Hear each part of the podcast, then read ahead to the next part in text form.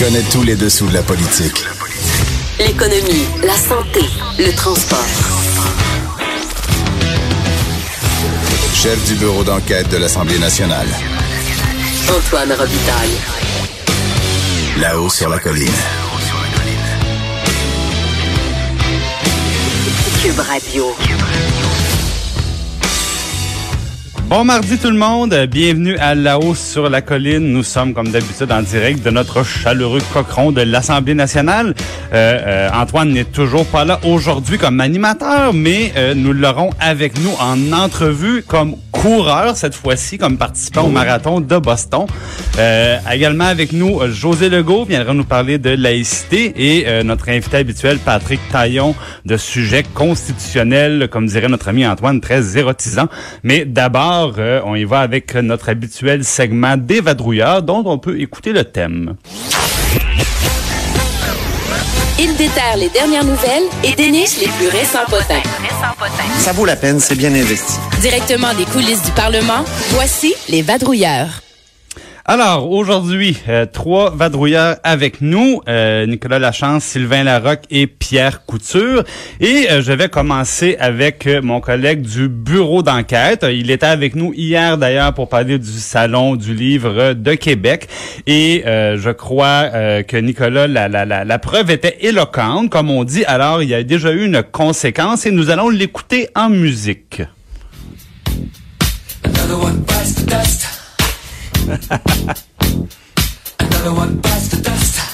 Il a mordu la poussière, alors, euh, Nicolas Lachance. Oui, les plus récents potins, hein, comme le dit euh, notre jingle. Oui. Alors, euh, Monsieur Philippe Sauvageau, le président directeur général du Salon du Livre, qui a été suspendu de ses fonctions à la suite de notre reportage sur ses coûteux voyages au Bénin, son double emploi et le favoritisme envers sa femme. Alors, le conseil d'administration du Salon du Livre s'est réuni hier soir vers 19h et après deux heures de délibération, ont décidé de suspendre temporairement pour l'instant Monsieur Philippe Sauvageau, qui est à la tête du Salon du Livre depuis 21 ans. Euh, ils ont été scandalisés par le reportage du, euh, du bureau d'enquête.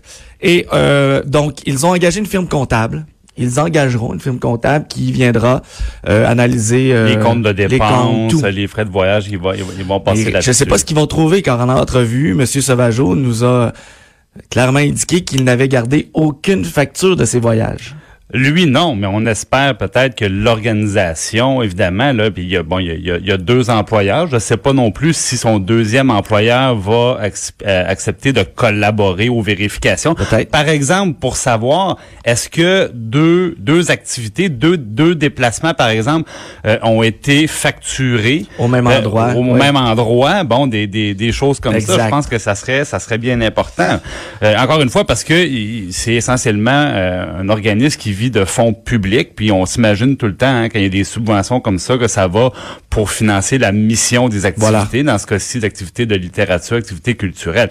Puis là, ben, euh, on est on est beaucoup moins sûr de ça. Ben, les réactions étaient vives, là. Ben oui, je pense qu'il y a la, ministre, entre autres, parce que le gouvernement du Québec, là, par le grand bailleur de fonds. Le grand bailleur de fonds par plusieurs canaux différents, le ministère, bon, alors qu'est-ce qu'elle a ben, On se souvient que, que, que et la Ville de Québec et Patrimoine Canada et aussi le gouvernement du Québec via la SODEC ou directement le ministère de la Culture octroient environ 300 000 dollars par année là, au Salon du Livre international de Québec. Donc, Nathalie Roy, hier soir, a envoyé une lettre au conseil d'administration une lettre assez virulente là, où elle, euh, elle se dit préoccupée, extrêmement préoccupée par les révélations de notre bureau d'enquête, euh, et que euh, elle exprime que les Québécois sont soucieux de la, saine gestion des fonds publics parce que ces subventions-là, ce sont des fonds publics, c'est notre argent, c'est nos impôts, c'est nos taxes.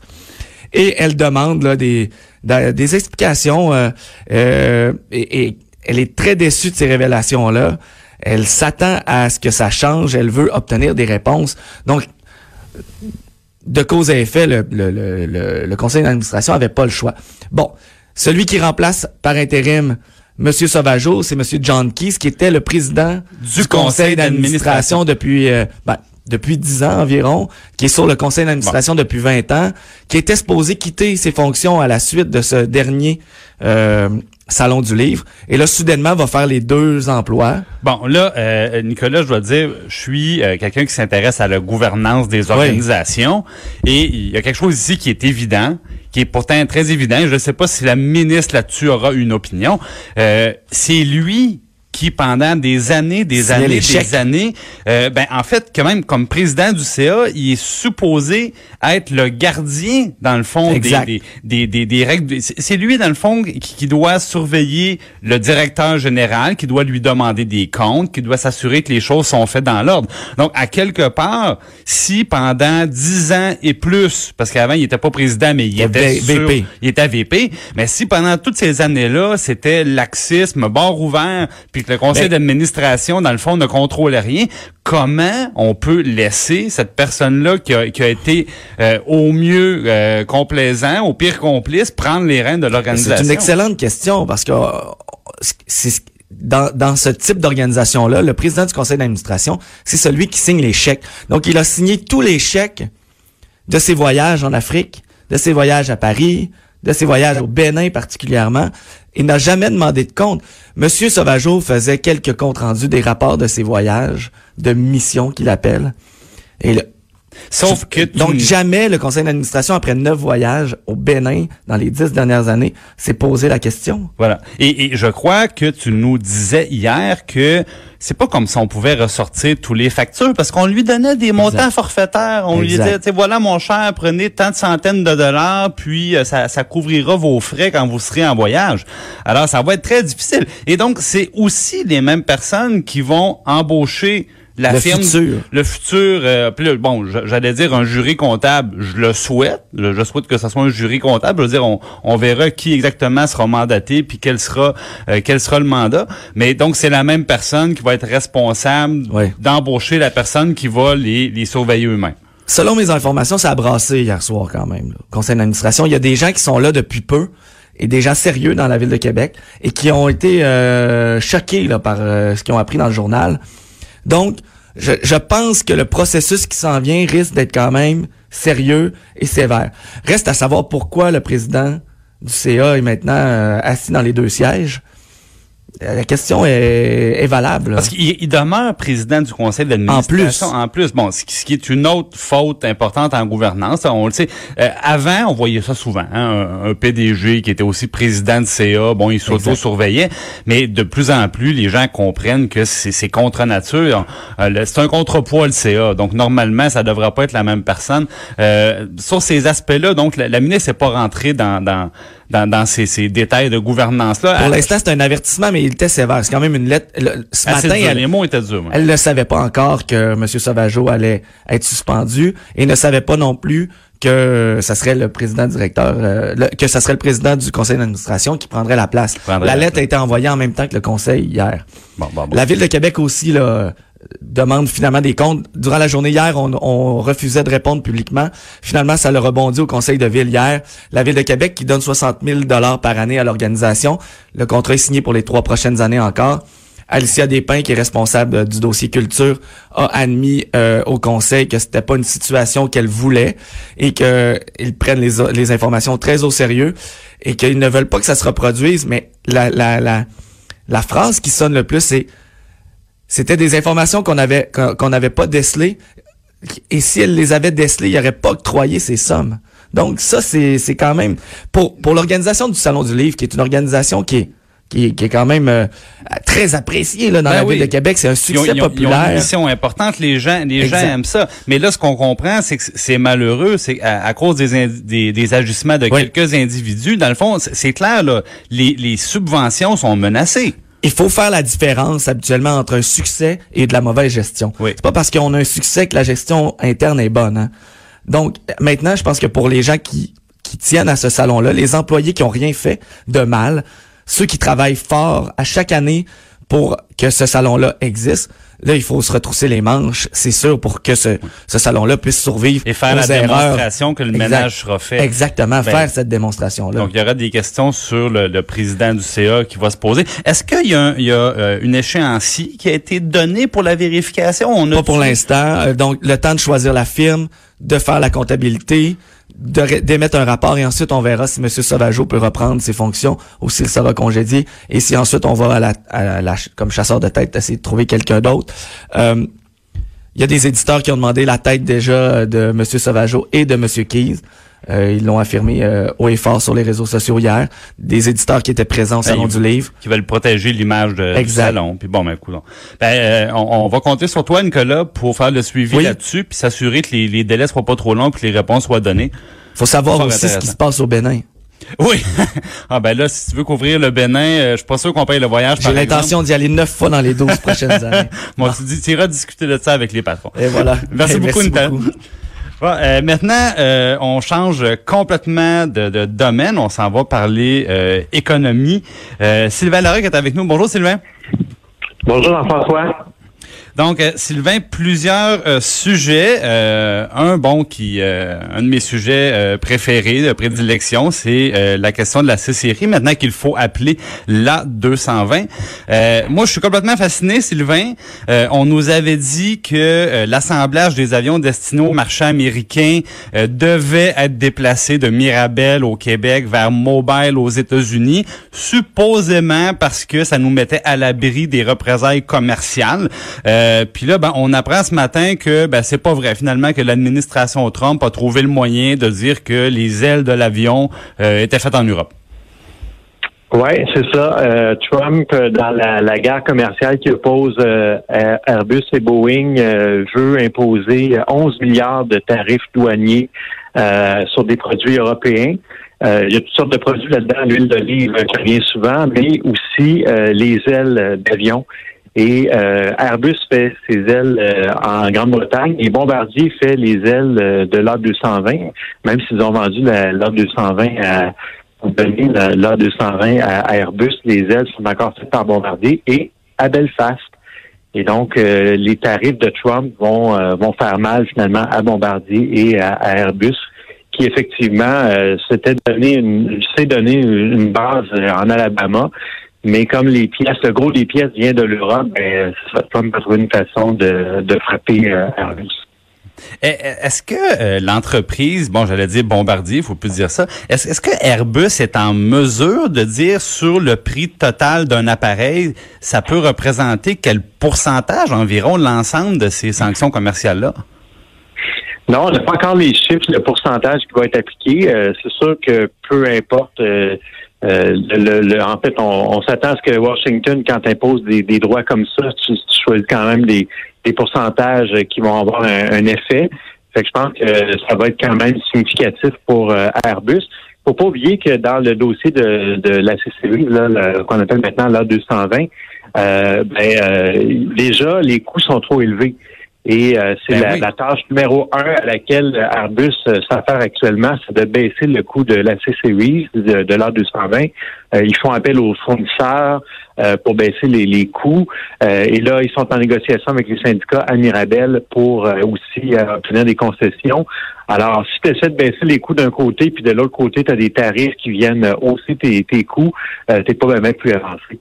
Ben exactement. Et euh, tu m'enlevais pratiquement les mots de la bouche parce que moi, je me souvenais très bien que si on, on se réfère, par exemple, au plus gros contrat euh, pour euh, l'A220, mon Dieu que j'aime pas ça appeler ça A220, les avions de la C-Series, hein, euh, même si même si on voulait effacer la fleur de lys de, de sur l'appareil, ben moi je me souviens que dans le gros contrat là à, à, la compagnie de transport Delta, la grosse compagnie américaine, on a fini par savoir en fait que chaque avion est vendu à perte. Hein? Donc, le, prix de vente était tellement bas parce qu'on voulait obtenir une première grosse commande là, qui allait créer un effet boule de neige. Ben, le, prix de vente était tellement bas qu'à chaque fois qu'on leur vend un appareil, on perd de l'argent. Et, quand on ajoute des sanctions commerciales importantes, puis tu as, raison de mentionner que le but, c'est que ça fasse mal, euh, ben là, ça devient encore plus difficile de voir poindre le jour où euh, on fera de l'argent sur chaque avion vendu plutôt que l'inverse. Puis là, c'est un peu, bon, on négocie avec les travailleurs, ben on peut se demander qui va faire les frais de tout ça. Oui, effectivement. Euh, oui, non, Airbus ne fera pas d'argent pour l'instant avec euh, l'autre 220. Bombardier n'a jamais fait. Euh, ils ont perdu des milliards là-dedans. Et là, quand tu regardes les commandes, depuis qu'Airbus est arrivé, il y a eu trois commandes euh, au début, là, l'année passée. Mais ça fait même quelques mois qu'il n'y a pas eu de grosses commandes. Euh, on se demande si vraiment Airbus a, euh, vraiment va, va livrer sur sa promesse de vraiment amener plein de nouvelles commandes, des ventes pour vraiment plus tu as le volume, plus tu peux rentabiliser un, avion comme ça. Donc là, pour l'instant, c'est pas du tout clair qu'ils vont euh, amener les commandes. Ça va peut-être venir euh, plus tard, mais pour l'instant, euh, pour disons alimenter deux usines, une à Mirabel, une en Alabama, c'est pas clair qu'ils ont le carnet de commandes pour le faire. Donc la rentabilité de tout ça est loin d'être assurée. Et maintenant, l'autre chose qui saute aux yeux, c'est qu'évidemment, Boeing n'a jamais fait ça, euh, être subventionné ou tu sais, ça leur est jamais arrivé. euh, mais cette fois-ci, par contre, c'est pas le, gouvernement canadien hein, que les États-Unis ont devant eux, mais bien euh, l'Europe, parce qu'on le sait, Airbus c'est un géant français, espagnol, allemand. Euh, est-ce qu'il y a des réactions du côté de l'Europe face à, je veux dire, est-ce que les Boeing vont continuer à être vendus en Europe puis sans sans qu'il y ait une réplique? Ah non, ben on est dans une guerre commerciale. Alors les, les Européens, ils vont pas rester tranquilles. Ils ont, euh, ils commencent à parler d'imposer aussi des sanctions à Boeing euh, sur euh, les avions qui vont être vendus en Europe. Il n'y a, pas tant de, de, Boeing qui sont vendus en Europe par rapport au, Airbus aux États-Unis, mais c'est sûr qu'il va y avoir une, une réplique. mais tu sais, il faut pas, faut pas oublier comment Boeing avait tenté de faire mal à, à Bombardier avec la C-Series en en, en, demandant à Washington d'imposer des tarifs. C'est ce qui avait d'ailleurs mené beaucoup au fait que Bombardier a fini par donner la, la C-Series à Airbus. Alors, c'est des batailles de géants et euh, euh, Boeing, euh, pardon, Bombardier et l'A220 se retrouvent un peu coincés là-dedans. Et même si l'A220 appartient à, Airbus maintenant, ça reste un petit avion qui est pas dont l'avenir est pas du tout assuré et qui est plus vulnérable que les autres avions d'Airbus, ça c'est certain.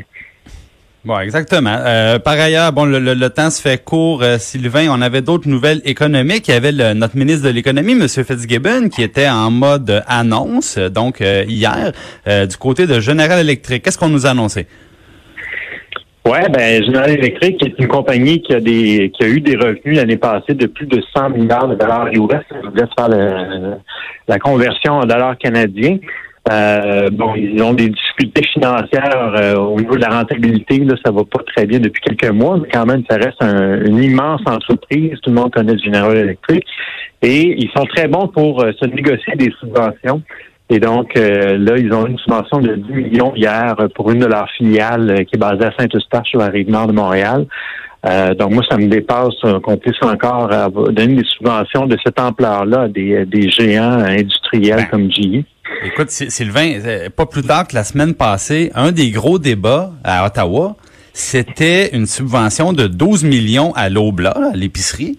Euh, Puis le gros, le gros débat, c'est qu'évidemment, l'Obla est une grande compagnie qui a des revenus importants, mais c'est une moins grosse compagnie d'abord que GE. Deuxièmement, c'est une compagnie canadienne et non pas américaine. Puis en plus, GE, euh, c'est pas le meilleur citoyen corporatif qu'on a au Québec. Là, il y a encore tout récemment, il fermait des usines au Québec. Donc c'est une drôle de récompense.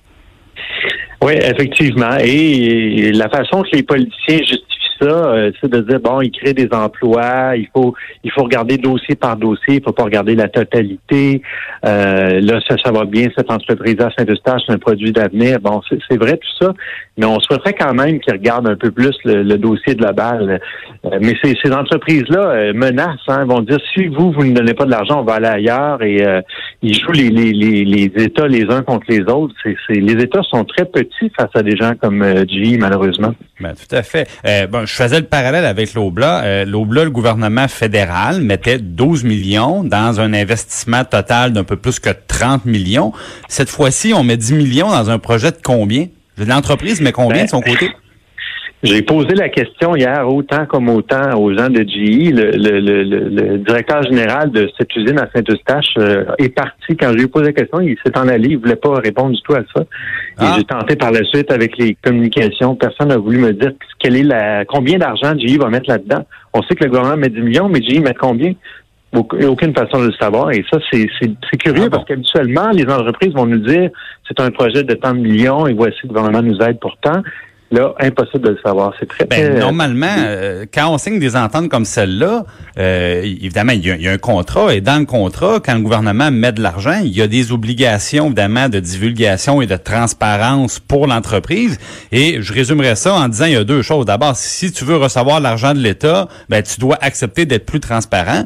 Puis, deuxièmement, ben, le gouvernement a besoin de pouvoir justifier lui-même, justement, la- l'argent public qui, qui est dépensé en disant, bon, on dépense pas, par exemple, 30 du financement du projet total.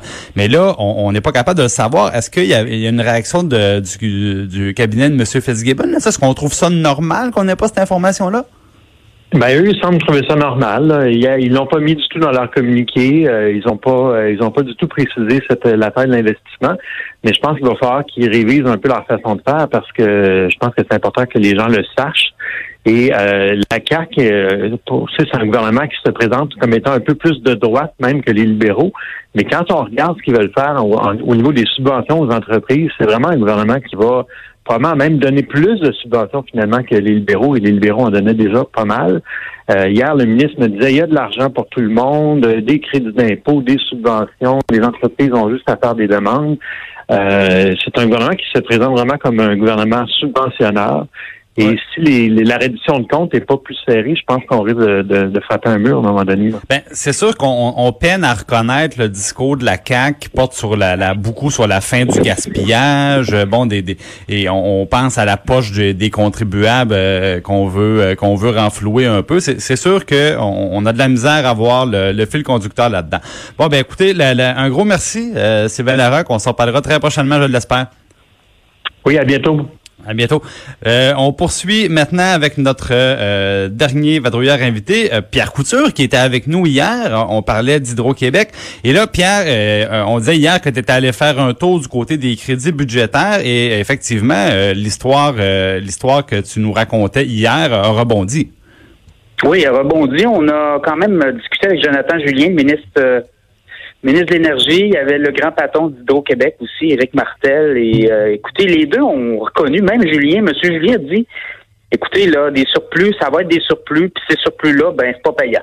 Alors, il a quand même avoué que l'histoire des petites centrales, les nouveaux projets de petites centrales dont on parlait hier, là, 460 millions d'achats d'électricité pour les 20 prochaines années, ben, ça sera pas payant pour Hydro-Québec, mais on continue et on y, on se dit obligé parce que on dit que ça vient d'un programme de 2009 qui avait y a eu des décrets, et on avait signé des documents, mais ça demeure flou quand même. Alors ce qu'on comprend, c'est qu'on aime mieux faire ces projets-là, faire du développement économique. Euh, puis, tu sais, la facture est refilée aux au, euh, aux consommateurs d'électricité parce qu'on se revire de bord, on va devant la régie d'énergie, on présente la facture, puis on met ça sur la dépense et ça donne un taux de rendement reconnu devant la régie et ça va faire monter les tarifs euh, d'électricité pour les Québécois. Oui, ben c'est ça. Ce qui est particulier, c'est que le ministre hier a reconnu que euh, Oui. il n'y a pas il n'y a pas d'acheteur pour nos surplus d'électricité. Donc c'est des contrats qu'on signe en pure perte. Non, mais il a reconnu ça. Moi, j'en revenais pas. On annonce que c'est 460 millions d'obligations financières dans trois projets de mini centrales. Puis on dit effectivement, on a des surplus déjà, puis on n'a pas trouvé preneur pour ces surplus-là. Et c'est d'autant plus surprenant que quand on essayait de- de- d'appliquer la logique économique, disons, pour l'éolienne en Gaspésie, bon, en Gaspésie, chaque bon emploi, ça vaut très cher, sont plus rares, bon. Puis euh, M. Legault n'embarquait pas là-dedans. M. Legault, il dit, c'est pas la Exact. façon de faire si vous voulez développer la Gaspésie. Puis là, ben, on comprend pas pourquoi, qu'est-ce qui était pas bon pour les mini-centrales, ben, pour les éoliennes, je m'excuse. Ben là, soudainement, ça devient bon pour les mini-centrales. Bon, en tout cas. Euh, euh, Pierre, Il y a on toujours à Poite, hein, à Poite là-dedans, parce qu'on nous dit que c'est le prochain, prochain projet qui est sa liste. Et là, on nous dit, ben, on va avoir un contrat de vente au Massachusetts. Euh, et là, si- s'il y a d'autres contrats, on parle de deux po- possibles contrats éventuellement. Là, on regarde un autre contrat aux États-Unis, euh, dont on ne sait pas encore euh, de quelle nature il sera. Il y a l'Ontario qui aurait peut-être besoin d'électricité, mais quand même, M. Ford a été assez clair la, la- la dernière fois que M. Legault y en a parlé. Alors, euh, l'enthousiasme était à son l'enthousiasme était à son paroxysme, hein, on le sentait bien. Oui, il y a beaucoup Par de d'interrogation actuellement. Ouais, ouais, ouais. Et puis je voyais que le, le monsieur Martel, le, le président directeur général d'Hydro-Québec, euh, il, il a ajusté, euh, hein, il a ajusté sa chanson. Puis il nous disait, bon, on aura des grandes décisions à prendre pour un prochain grand barrage. Bizarrement, ça va coïncider avec grosso modo la prochaine élection au Québec. Euh, bon, il a compris comment ça marchait. Je pense, monsieur Martel? je pense que tout le monde, euh, les violons sont bien accordés. Hein? Oui. Hier, il fallait voir quand même ce Julien parler, donner la grande ligne directrice, puis passer la balle au PDG d'Hydro qui devait compléter avec toujours la même ligne de parti. Là. Alors, euh, c'était non, non. Et je pense que là, on a deux personnes qui s'entendent, qui on semble, semble bien s'entendre et euh, ça concordait avec les chiffres. Tout à fait. Euh, Pierre, rapidement, en terminant, moi, je vais finir ça sur une note positive. Là. Euh, la SAQ veut livrer du vin à domicile en moins de 24 heures. Ben, c'est Oui. bien ça. Ben, c'est un projet qu'on nous dit, mais c'est une intention où on veut. Écoute, la SAQ se traîne les pieds dans tout ce qui est vente en ligne, euh, ne fait pas très bien. Et je pense qu'il n'y a pas d'intérêt. euh, et de plus en plus, ben, les jeunes, les gens veulent avoir des applications, veulent voir ce qui se passe. Euh, c'est très compliqué. Allez sur le site, sur le site SAQ.com, seulement Il 30 manque, il manque de des l'inventaire produits. est là. Ouais, c'est ça. Oui, il manque beaucoup, beaucoup de produits. Alors, je pense que les SAQ doivent faire un travail beaucoup plus sérieux. Euh, sinon, mais qui laisse la job à quelqu'un d'autre qui va, qui va s'en occuper. Et là, on, on a compris que la semaine dernière, le gouvernement Legault, qui nous avait promis d'ouvrir le marché, libéraliser le marché du vin et des spiritueux, ne veut pas le faire. Donc, Ben on va non. garder le monopole intact. Ben, à partir du fait que tu prends cette décision-là, je pense que tu n'as pas le choix. Faut que tu livres la marchandise, comme on dit. Là, on veut livrer en 24 heures une bouteille de vin. Euh, De quelle façon on va le faire? On travaille sur des scénarios à l'interne, mais la SAQ doit, euh, doit améliorer son offre parce que il va arriver des compétiteurs éventuellement, il va arriver d'autres joueurs dans d'autres secteurs. Euh, je pense à la bière, des microbrasseries. Uber va sûrement venir un jour offrir de la livraison d'alcool. Euh, et là, ben, ça va être peut-être euh, dangereux pour la SAQ là, de, de perdre des parts de marché. Ben voilà. Puis moi, ce que je disais la semaine passée, c'est que le, le- nouveau gouvernement a changé d'avis sur la SAQ, mais je pense qu'il il leur a donné une bonne frousse. Puis euh, ça, on dirait que ça les rend meilleurs. Tu sais, ils bougent beaucoup, ils ont baissé les prix. Là, on va améliorer le service en ligne. Bon, c'est- des très bonnes intentions. En attendant, dans les prochains jours, au crédit budgétaire, Pierre, euh, l'année passée, on nous avait dit que le, prix du vin à la SAQ euh, était maintenant le moins cher au Canada, autant sur le vin que sur les spiritueux. Donc cette semaine, à l'étude des crédits budgétaires, euh, moi je voudrais savoir si c'est encore vrai cette chose-là. Donc on, on compte sur toi pour euh, pour surveiller là euh, le- le- le- les prix dans les documents qu'on obtiendra dans les dans les prochains jours. Oui, le 2 mai. Le 2 mai, ça va être l'étude des crédits pour la SAQ. Euh, on, pourra avoir euh, de l'information là-dessus. Je suis certaine, euh, on avait eu des baisses, mais là, on parle de hausse là, depuis un an Ben, c'est pour ça que je dis ça. Ouais. C'est- Exactement. c'est- pas clair, c'est pas clair si on est encore premier, on le souhaite. Euh, merci beaucoup Pierre Couture, puis on se reparle de, on se reparle de ça prochainement, on fait le suivi. Prochainement à suivre. Super. Euh, donc, euh, euh, de notre côté, l'autre l'autre bord de la pause, euh, un entretien inversé parce que euh, c'est Antoine Robitaille qui est notre invité. Antoine Robitaille. Là-haut sur la colline.